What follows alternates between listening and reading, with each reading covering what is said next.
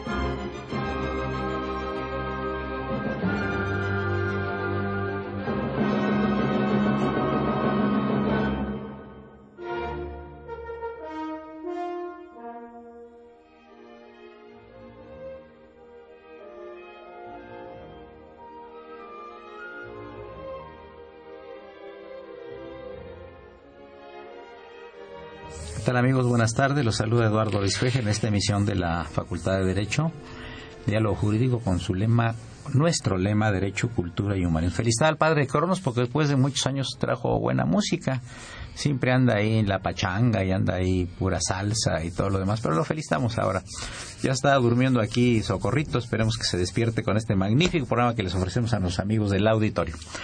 Bienvenidos, doctor Jorge Moreno Callado, cuyo nombre se pronuncia con respeto en muchísimos ámbitos jurídicos y del mundo político, de los politólogos y de los sociólogos y de los filósofos. Distinguido jurista, profesor de la Facultad de Derecho. Muy bienvenido. Muchas gracias, Eduardo Luis. Muy honrado de estar aquí en este programa tan ameritado, tan famoso ya. Pues estamos cumpliendo ahorita con ustedes este 10 años ininterrumpidos, ¿eh? Pues es una, una proeza para un programa cultural. Así es. Y el distinguido jurista, distinguido sociólogo, reconocidísimo profesor de la Facultad de Derecho, el doctor Carlos Quintana Roldán. Estimado Lalo, gracias como siempre y felicidades por estos 10 años de programa. Muchas gracias. Seguramente deseamos un éxito mayor para este programa de la facultad. Muchas gracias. Y saludamos la presencia en cabina del licenciado Omar Morales Barrera. Muy bienvenido a la cabina. Amigos, vamos a hablar de dos temas. Eh, en este programa, uno referido al derecho constitucional y otro a la Constitución de Apatzingán. Bueno, este es el año de la, del aniversario de la Constitución de Apatzingán, eh, 1814, para presentar un, un libro espléndido y excepcional por su contenido y por su actualidad, debido a la pluma de nuestro invitado, uno de nuestros invitados, Jorge Moreno Collado. El libro es Teoría Constitucional y Procesos Políticos Fundamentales tiene prólogo de nuestro querido y admirado amigo el doctor Diego Valadez y está editado, editado por Porrúa. ¿Cuál fue tu precaución, Jorge? Tú tienes una trayectoria dual porque nunca has dejado el derecho, la sociología ni la filosofía y también has, y lo has hecho exitosamente, eh, intervenido en terrenos de la política activa y también de los aspectos eh, jurisdiccionales. Este volumen que tiene cerca de mil hojas, 900 aproximadamente, eh, yo creo que va a ser muy importante para alumnos, para profesores y para investigadores. ¿Qué te movió? ¿Cuál fue tu preocupación para hacer este libro que debe haber llevado muchos años? Cuéntanos algo de la historia de este libro. Gracias, Eduardo Luis, por esta presentación. Bueno, el libro, en efecto, es el producto de una larga incursión mía en los temas de política, en los temas sociológicos y en los temas jurídicos. En mi calidad de profesor de teoría del Estado desde hace muchísimos años y ahora de derecho constitucional y teoría de la Constitución, eh, tuve la oportunidad de tocar estos temas que implican el análisis de, la, de los procesos constitucionales. La idea original era abordar el estudio de la Constitución de una manera dinámica, como se vive en la vida real de todos los días la Constitución. La Constitución no es simplemente párrafos en un texto, no es simplemente un conjunto de artículos, sino que la Constitución está presente en todos los órdenes de, la, de muchos otros países. Y esta inquietud me surgió desde que era yo estudiante de la facultad, cuando me recibí mi tesis fue sobre el poder del Estado. Y en una de mis eh, aportaciones, diría yo, como joven estudiante, como joven profesionista, hice alusión a que la democracia debe de ser analizada como procesos de participación y como procesos de control y regulación del Estado y de la ciudadanía. Todo ello fue generando pues la idea de que la Constitución no es simplemente letra y que la Constitución no es solamente norma, sino que la Constitución es vida, sociedad, comunidad, acción permanente y por lo tanto los temas constitucionales debieran verse no como decisiones políticas fundamentales solamente. Eh, Carl Schmitt, que es un gran teórico de la Constitución, señaló que la Constitución está formada por las decisiones políticas fundamentales de un pueblo. Sin embargo, las decisiones políticas fundamentales atan a, los pueblos y a las sociedades con el pasado, porque son decisiones ya tomadas. Y, esa, y, la Constitución no, nunca ha sido así, y menos en un país como el nuestro, que desde el surgimiento a la vida independiente, sus etapas sucesivas se han medido por los textos constitucionales que han sido aprobados y que han sido renovados permanentemente. Por lo tanto, las constituciones no son solo textos, sino procesos políticos.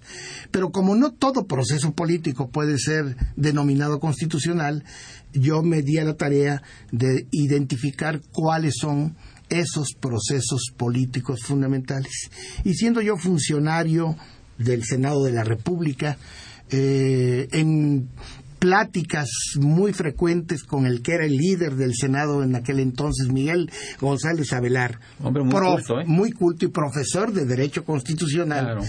Eh, le abordé el tema que estoy comentando, de, que los de que la Constitución son procesos políticos fundamentales en todos los órdenes básicos de la existencia política, jurídica, económica y social de la, del, del pueblo y me dijo, escribe sobre ese tema. Ese me parece que es un tema original y muy importante. Así me lo dijo eh, Miguel González Avelar.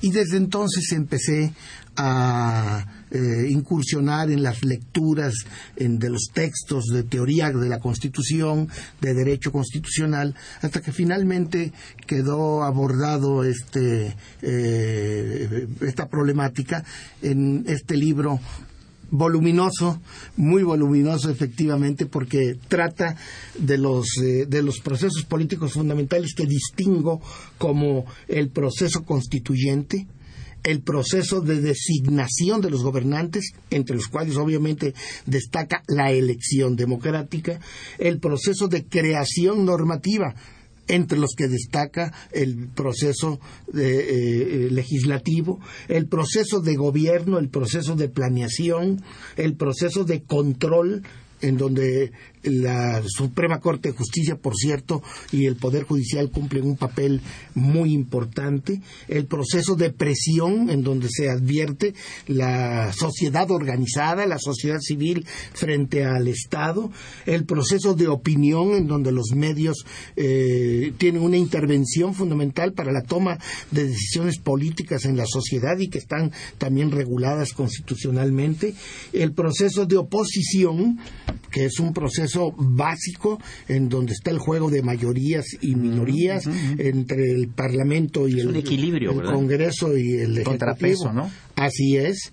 Y el proceso de reivindicación que implica todo un conjunto de acciones que están fundadas en los derechos fundamentales de las personas de hablar, de escribir, de decir, para exigir el cumplimiento de, eh, de la propia ley y el cumplimiento de eh, los compromisos políticos.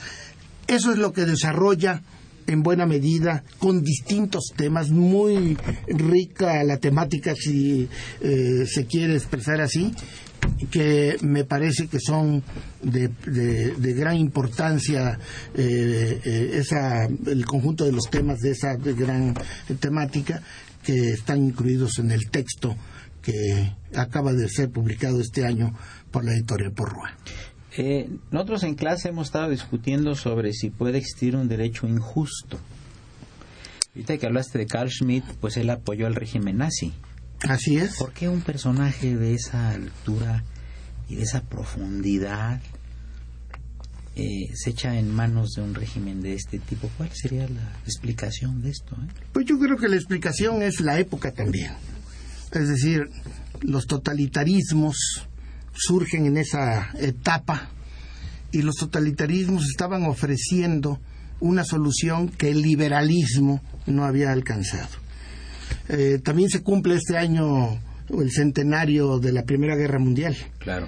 Y la Primera Guerra Mundial, al concluir, lo que concluyó fue con la destrucción del sistema liberal, del liberalismo, del laissez-faire, laissez-passer, del Estado, del dejar hacer, dejar pasar, el, mercado rige con sus propias leyes y por la lo mano tanto invisible. la mano invisible de, de, de Schmidt. Todo eso está implicado en la idea de que los estados fuertes, el estado muy poderoso, es el único que tiene capacidad para resolver lo que no resolvió el estado del laissez-faire, del dejar hacer, dejar pasar, el estado liberal del siglo XIX y de principios del XX. Y por lo tanto triunfa la idea del estado interventor la idea del Estado que debe de intervenir, el Estado democrático benefactor también, el welfare, el welfare pero que al final se vuelve un Estado destructor, opresor, un Estado que limita las libertades. Y yo creo que Carl Schmitt cayó seducido por esa teoría de la élite, ¿verdad? Que también fue impulsada por los italianos como Mosca y Pareto, cayó seducido por ello a grado tal de que con un realismo extremo llegó a afirmar que la política no era sino la guerra por otros medios, pero también que la política era una relación de amigos y enemigos. Esa fue la definición. como, como decía don Adolfo Ruiz Cortines, ¿no? Que en política los amigos son falsos y los, enemigos, de verdad. son verdaderos, ¿no? Así es. Antes de pasar al otro segmento y que ya viene el corte musical a cargo de del padre Cronos, eh, quiero decirles a los a los distinguidos miembros de nuestra audiencia que los teléfonos en el estudio si quieren opinar de estos temas tan interesantes eh, son del 55 36 89 89 repito 55 36 89 89 y la da sin costo repito dos veces 01850 52 688 no dejen de hablarnos recuerden que se encuentran dos juristas muy destacados, que son el doctor Jorge Moreno Collado y el doctor Carlos Quintana Roldán. Esto es Radio UNAM, es el programa de la Facultad de Derecho. No le cambie. Gracias.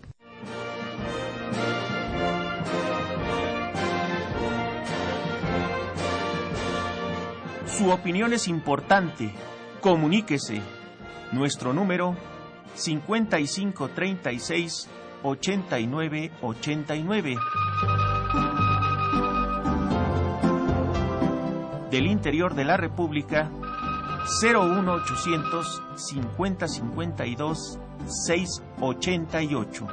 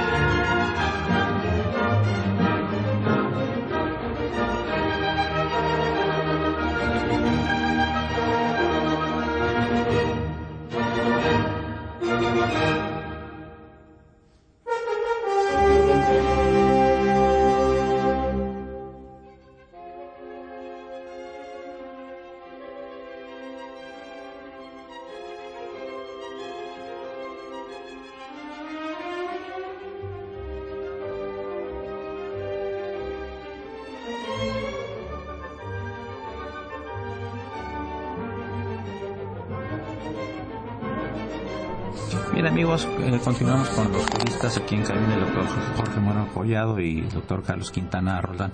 Se cumplen 200 años de la constitución de, Apatzingán.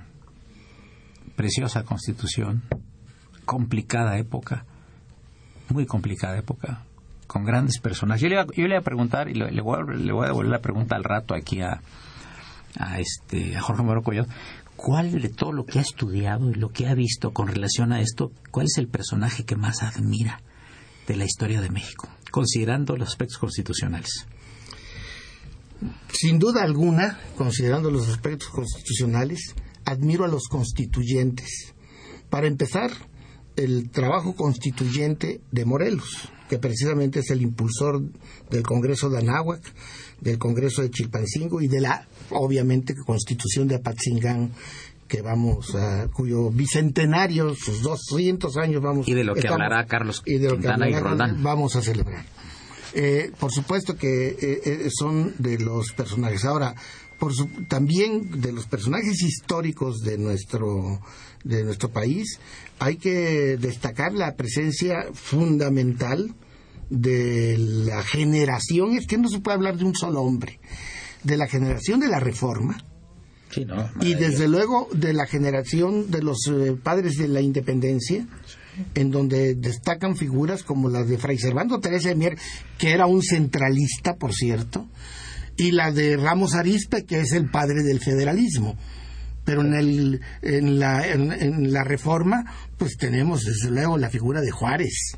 La figura de Juárez que es destacadísima, es una figura prominente. ¿Y en la de 17? Y en 1917 hay que destacar, desde luego, la presencia de ilustres revolucionarios como Mújica, como Jara, nuestro paisano veracruzano, Claro, con Heriberto. con don Heriberto, Heriberto Jara, como gente eh, prominente que influyó de manera notable en los textos de la Constitución de 1917.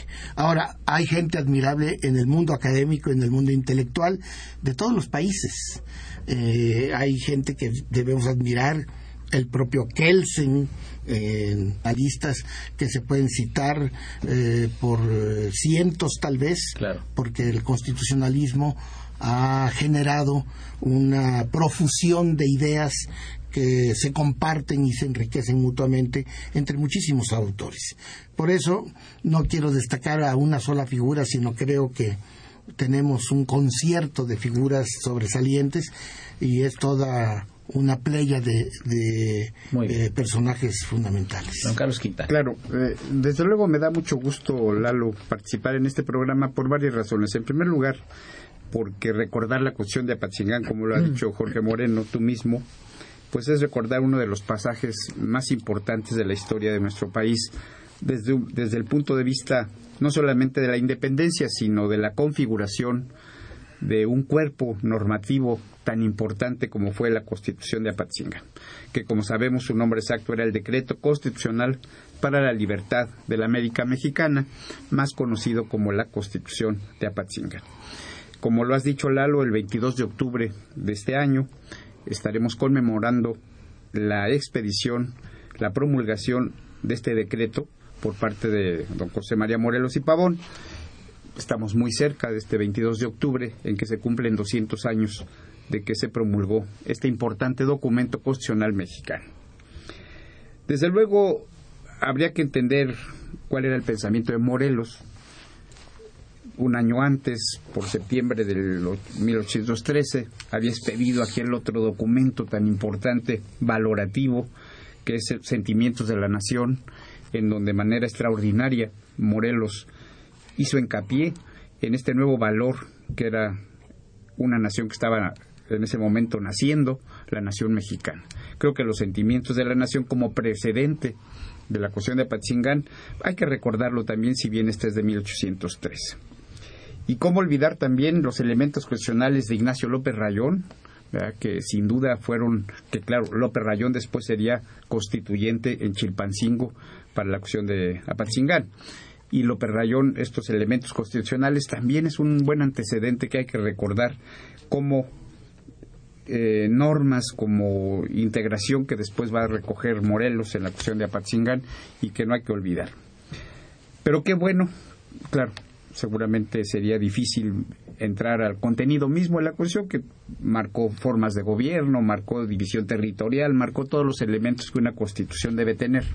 Pero qué bueno que lo podamos ligar ahora en este comentario con otros esfuerzos que en la actualidad se han venido haciendo por tratar de entender la Constitución, por explicar la Constitución, por valorar la Constitución como el que ahora hace nuestro amigo Jorge Moreno Collado, con este amplio libro, Teoría Constitucional y Procesos Políticos Fundamentales, en donde de manera muy moderna, muy actual, en una primera parte explica una teoría constitucional y después cada uno de estos procesos, ya Jorge los detalló, cada uno de estos procesos que sin duda son fundamentales para el país.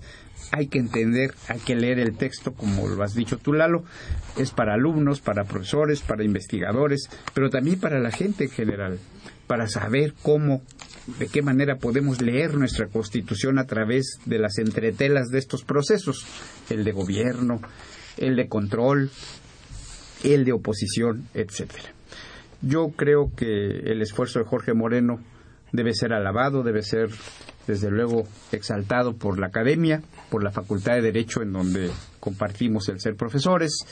Jorge Moreno es un profesor con más de 45 años de servicios a la UNAM, a la Facultad de Derecho, en donde la UNAM misma ha desempeñado importantes actividades, fue secretario de la Rectoría tiempo atrás, secretario en la Facultad de Derecho, actualmente es el eh, presidente del Colegio de Profesores de Sociología General y de Sociología Jurídica en la propia Facultad de Derecho. En fin, creo que su vida académica pues es importante resaltar. Y este es el resumen de mucho trabajo académico de su doctorado mismo. Eh, algunos de los puntos que aquí se exponen le sirvieron a Jorge para presentar una brillantísima tesis profesional y una brillantísima tesis doctoral y por lo tanto creo que se enlaza en esta eh, en este texto de editorial por muy bien acabado muy bien presentado por la editorial y publicado precisamente a principios de este año de 2014. Yo creo, Lalo, que programas como este nos llevan a enlazar un importantísimo recuerdo, una ceremonia de 200 años, pero también el esfuerzo que se sigue haciendo por los profesores de la Facultad de Derecho por seguir tratando la Constitución como el documento fundamental de un país que rige la vida de una sociedad y que finalmente pues en la actualidad vemos cómo los derechos humanos están ampliamente protegidos por nuestras constituciones. Creo que se debe al esfuerzo de mucha gente, ya se dijo aquí, constituyentes, pero también autores de libros. ¿Cómo no recordar aquí a Felipe Tena, a Ignacio Burgoa, a cuantos otros profesores, a Rabasa, a don Emilio Rabasa y otros grandes profesores que escribieron importantísimos textos donde estudiamos todos y ahora este libro de teoría constitucional y procesos políticos fundamentales viene a enriquecer este panorama de la Facultad de Derecho, de los juristas, de los académicos. Creo que este sería mi presentación, mi comentario de entrada, Lalo. Sí, antes, de, este antes de pasar al otro segmento este y hacer una, una pregunta aquí a, además Collado sobre la elección providencial que es interesantísima y que duró tantos siglos, donde los reyes se creían eh, señalados por la mano de Dios o el dedo de Dios para gobernar, ¿no? Así es. eso. Carlos, este, eh, yo a mis alumnos en Historia del Derecho Mexicano eh, les hago leer muy bien los sentimientos de la nación. Claro.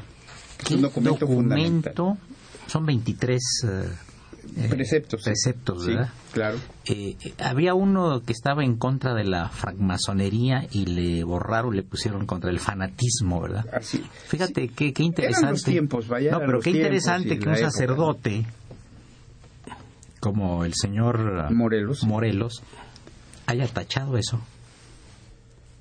Dicen que por sugerencia de Bustamante es posible. Y le puso contra el fanatismo, ¿no? Qué interesante, ¿no? Que ya, ya se vislumbraba que el fanatismo político, religioso, de cualquier signo, no lleva nada más que a la destrucción de los pueblos. Así es, sí es, eh, por supuesto. Lo estamos viendo en el mundo actual, ¿verdad? Sí, sí, Todos los fundamentalismos y los fanatismos han sido destructores.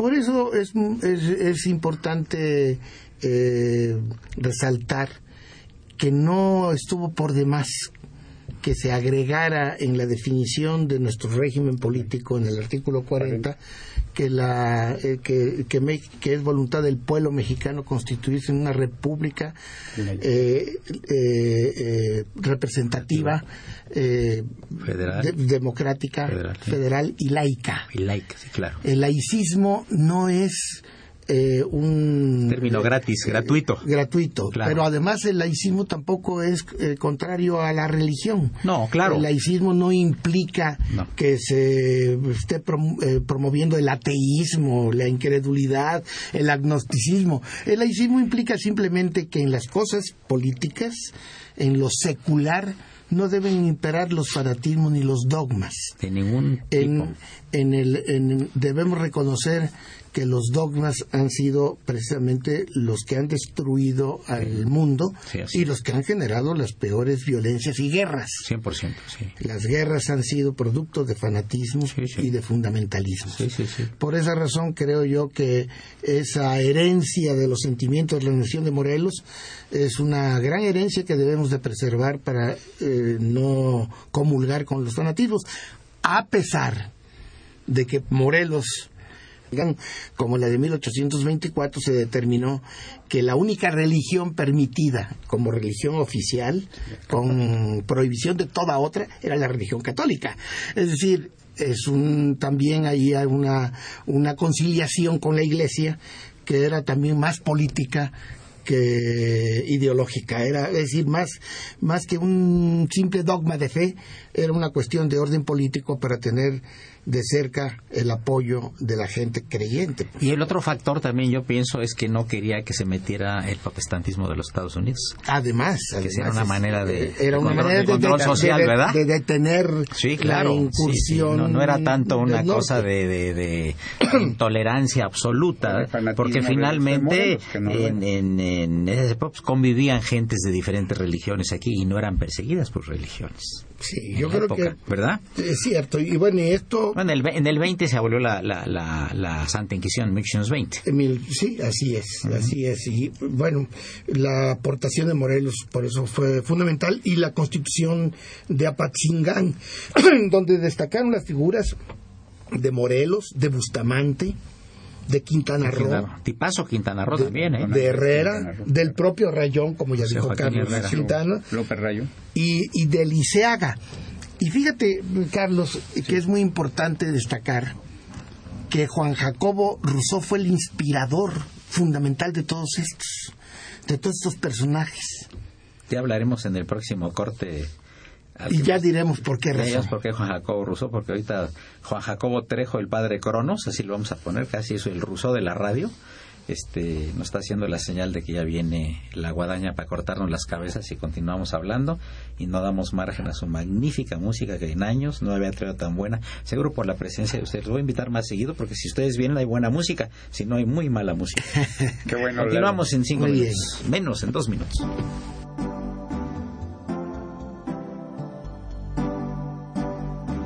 Está usted escuchando Diálogo Jurídico, Derecho, Cultura y Humanismo.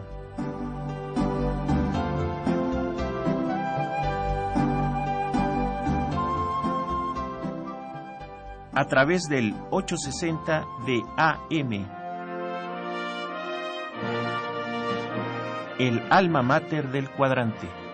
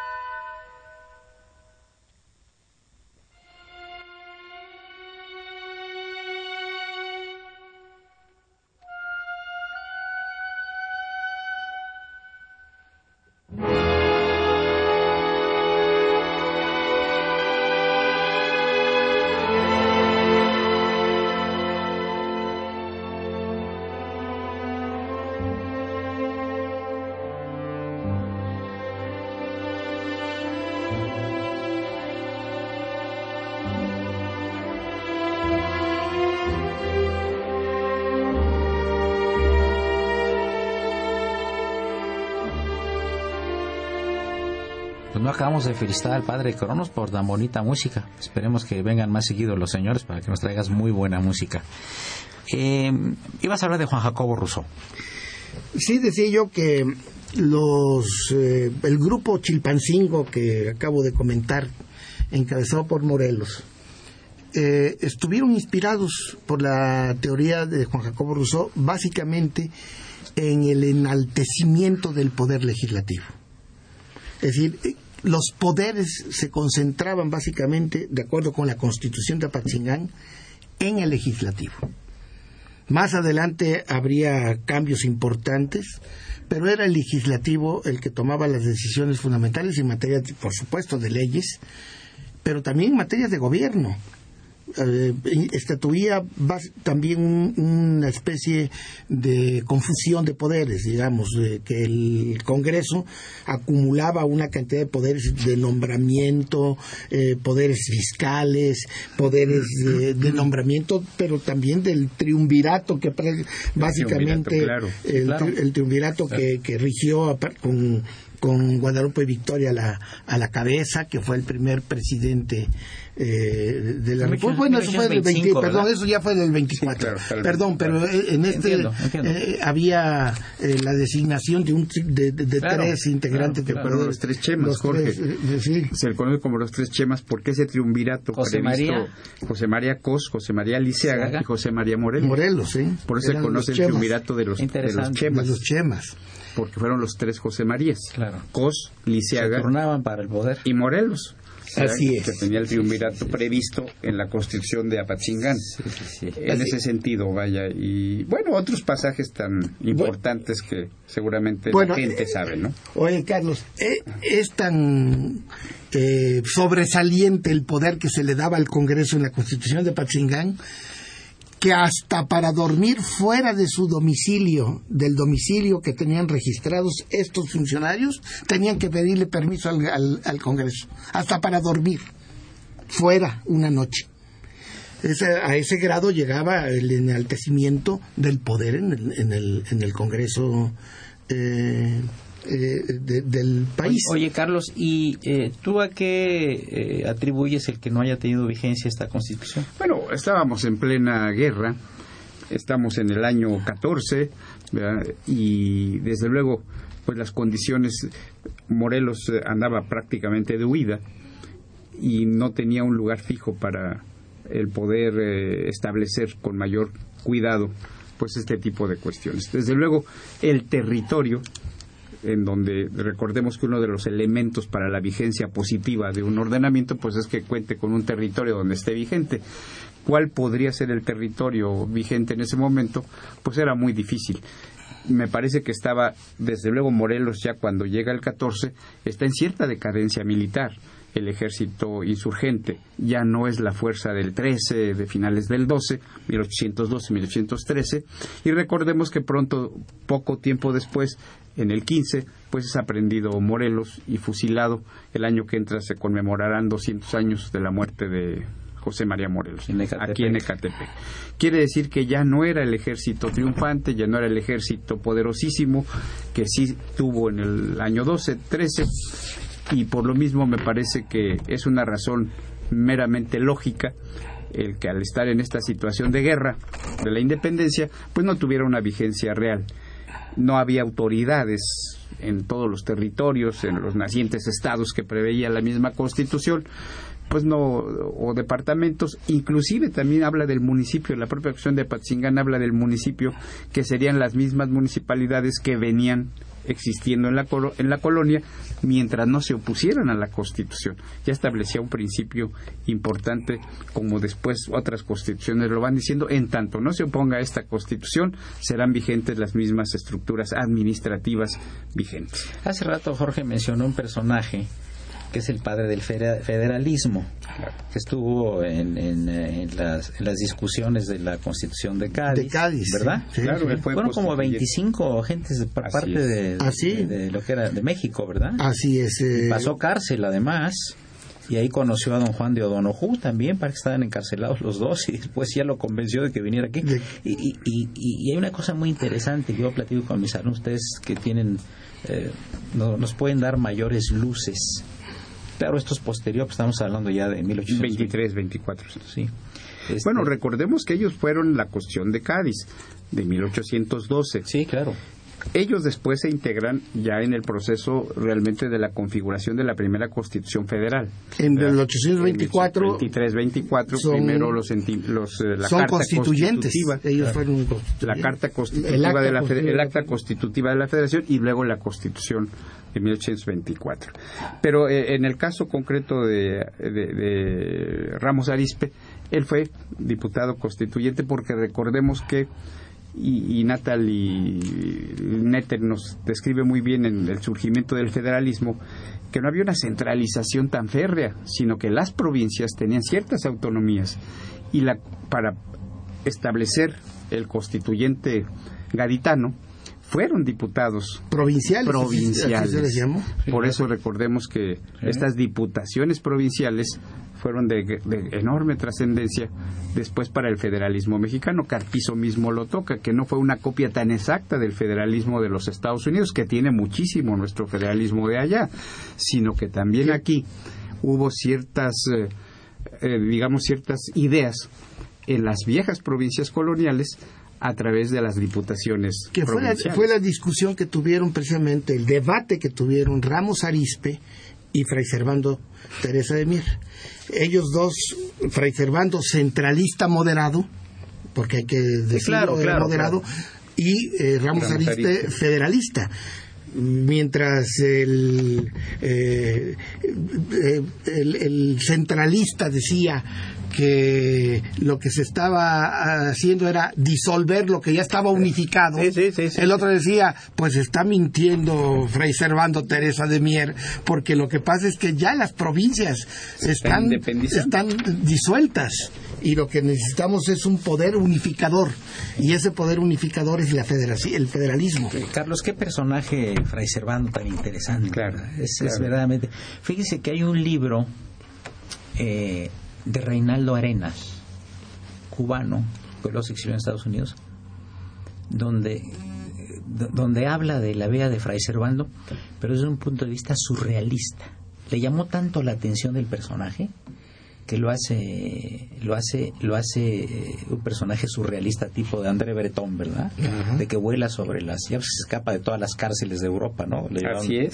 Después de que dijo el discurso ese terrible en, en la catedral, la humilía delante de, de todos los grandes personajes y Sí, mandan sí, sí. encadenado a España, ¿no? Y de se empieza, se empieza a, a, este a escapar de todas las cárceles, llega a ser inclusive ayudante del Papa, eh, lo quieren Claro. casar, este eh, va a las reuniones de Madame de Estel y Madame Recamier, las más ricas de Francia, para que conozca, de- ahí, ahí se conoció con gente muy distinguida, ahí se encontró con Lucas Salamán.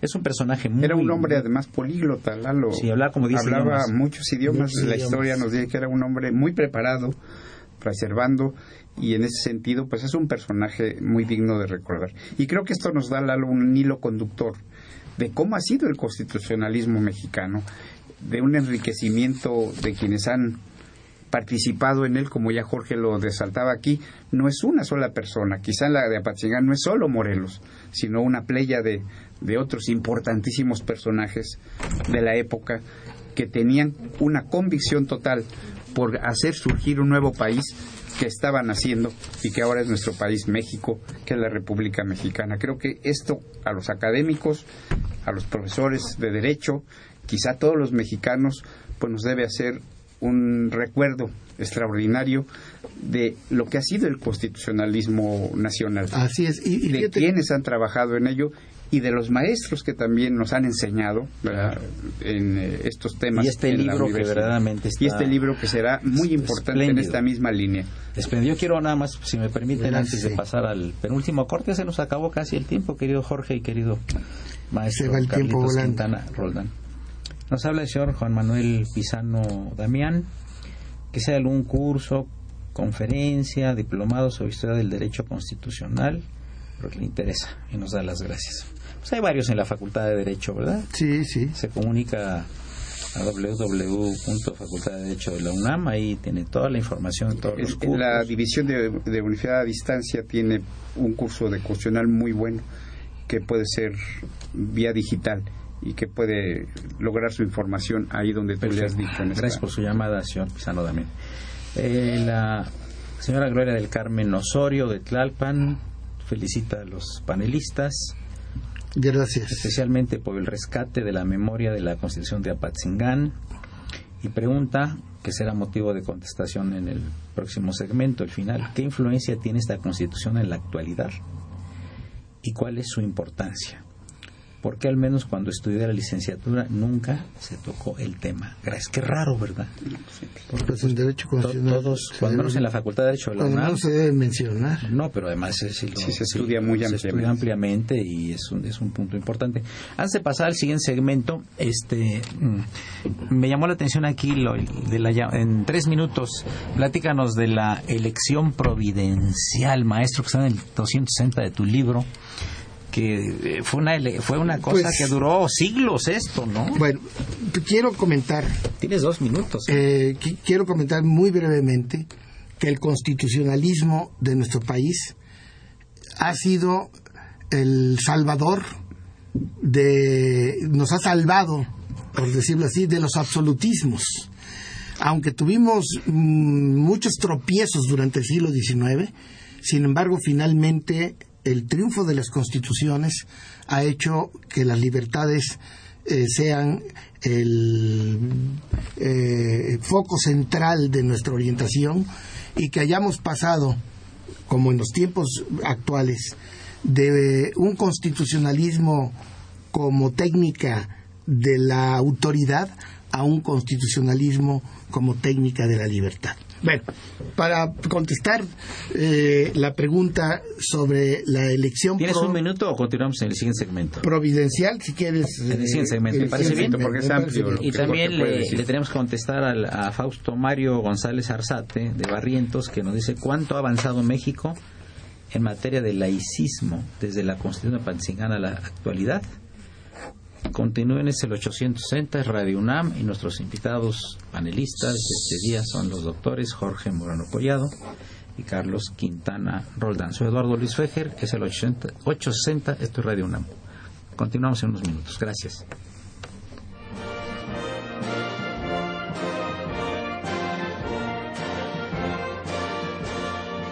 Su opinión es importante. Comuníquese. Nuestro número 55 36 89 89. Del interior de la República 01800 50 52 688.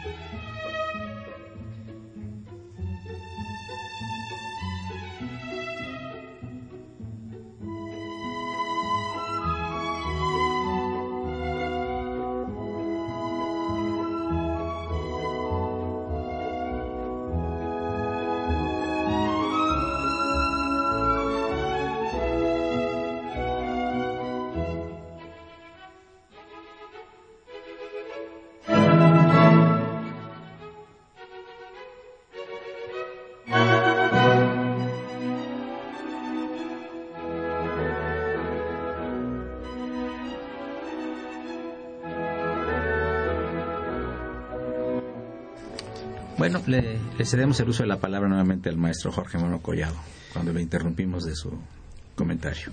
Bueno, me hiciste la pregunta de la, qué es la elección providencial. Es una forma de elección de los gobernantes, pero más que de elegir a los gobernantes, es una forma de justificar su legitimidad y su poder. Sí, correcto. Eh, significa, o se, ha significado a lo largo de la historia, sobre todo en el mundo occidental, la, el principio de que omnis potestas ad deo, que quiere decir en latín todo poder proviene de Dios. Y que por lo tanto los reyes no son designados por el pueblo, sino son designados por obra divina, por obra de Dios, por obra de la providencia en todo caso. Que si hay elecciones donde el pueblo puede participar, el pueblo elige a su gobernante porque la providencia así se lo manifiesta y se lo ordena.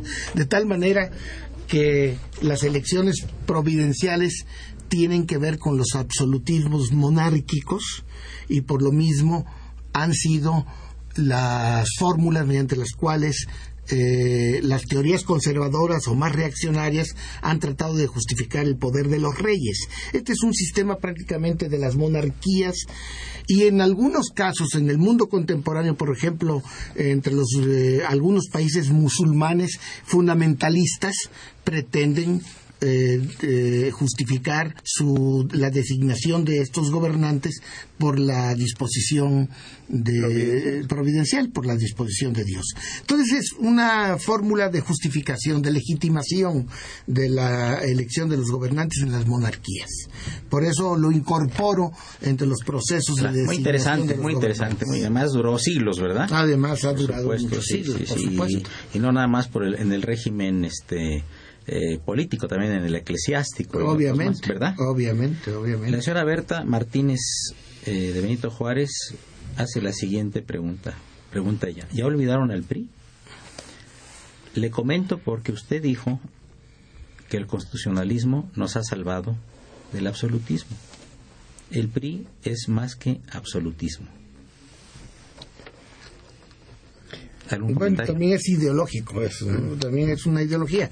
Ciertamente todos los eh, en- podemos encontrar etapas en donde el régimen se vuelve duro, autori- autoritario, más que absolutista. El absolutismo es una etapa de la monarquía en Europa que se da prácticamente en los Luises en Francia, el rey Luis XIV, al que se le atribuye haber dicho el Estado soy yo, l'état c'est moi, el Estado soy yo. Bueno, ese, tipo de absolutismo ha quedado fuera. Todas las monarquías ahora son monarquías constitucionales, salvo, las de tipo tradicional eh, eh, teocráticas que existen en algunas partes del, eh, del mundo oriental y del mundo eh, eh, eh, musulmán. Entonces, las eh, etapas de nuestro presidencialismo extremo han tenido por mm, signos autoritarios no absolutistas, porque aún dentro del autoritarismo priva la división de poderes. No puede haber un régimen absolutista donde la división de poderes esté constitucionalmente establecido. Entonces, de hecho puede haber autoritarismos extremos. En efecto, los hemos padecido en nuestro El país, porfiriato. en el porfiriato, y no obstante había Santana. eh, eh, así es, ¿Verdad? son épocas de, que hemos tenido. Yo quisiera abundar aquí, Jorge, que precisamente en el capítulo segundo del eh, texto que ahora estamos comentando, de don Jorge Moreno Collado, que como se decía, se llama Teoría Constitucional y Procesos Políticos Fundamentales, que es un texto de editorial de Porrúa, donde hace donde designación de gobernantes y declaración normativa se habla del presidencialismo.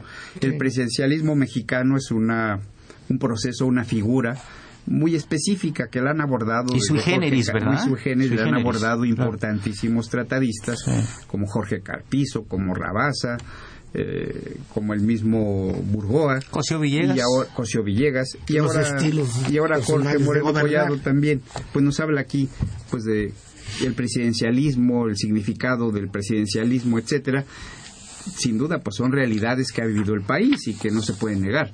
Sin embargo, me parece que si notamos que la evolución constitucional, la ley misma, pues ha ido atenuando todo este tipo de cuestiones y hay un equilibrio, creo, en este momento bastante más efectivo entre los poderes, el legislativo, el ejecutivo, el judicial.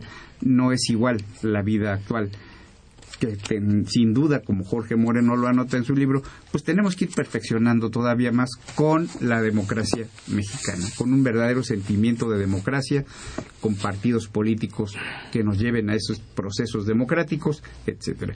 Pero sí se trata académicamente, desde luego, pues este tipo de temas y pues también sociológicamente, pues vemos que es la realidad que priva en el país. Pues eh, digamos prácticamente quisiera eh, un par de comentarios más, pues ya tenemos encima el tiempo para acabar el programa, tenemos tres minutos. Sí, yo diría, bueno, que de todos estos procesos políticos a los que me he referido, habría que remitirnos tanto a la historia como a la realidad presente. Y que en la realidad presente nuestro constitucionalismo ha convertido a nuestro país en una sociedad moderna, dinámica, que tenemos todavía que perfeccionar, sin duda alguna, y que por eso la dinámica constitucional es algo imparable. Estamos constantemente revisando y constantemente reformando la Constitución.